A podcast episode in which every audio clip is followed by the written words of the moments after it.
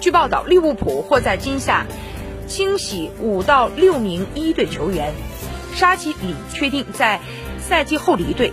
纽卡斯尔对他很感兴趣，前锋奥里吉的前景也不确定。球员本人希望打上主力，但在利物浦难以实现。另一个可能离开的是后卫洛夫伦，而中场拉拉纳在合同到期之后也会离开安菲尔德。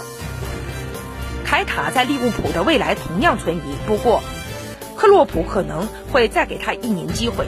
而中场梅纳尔杜姆只剩一年合同，是走是留可能要看续约的情况，以及是否有诱人的报价。在引援方面，报道称利物浦对狼队双星鲁本内维尔和阿达马特劳雷很感兴趣，两人身价相加可能会达到一点一亿英镑。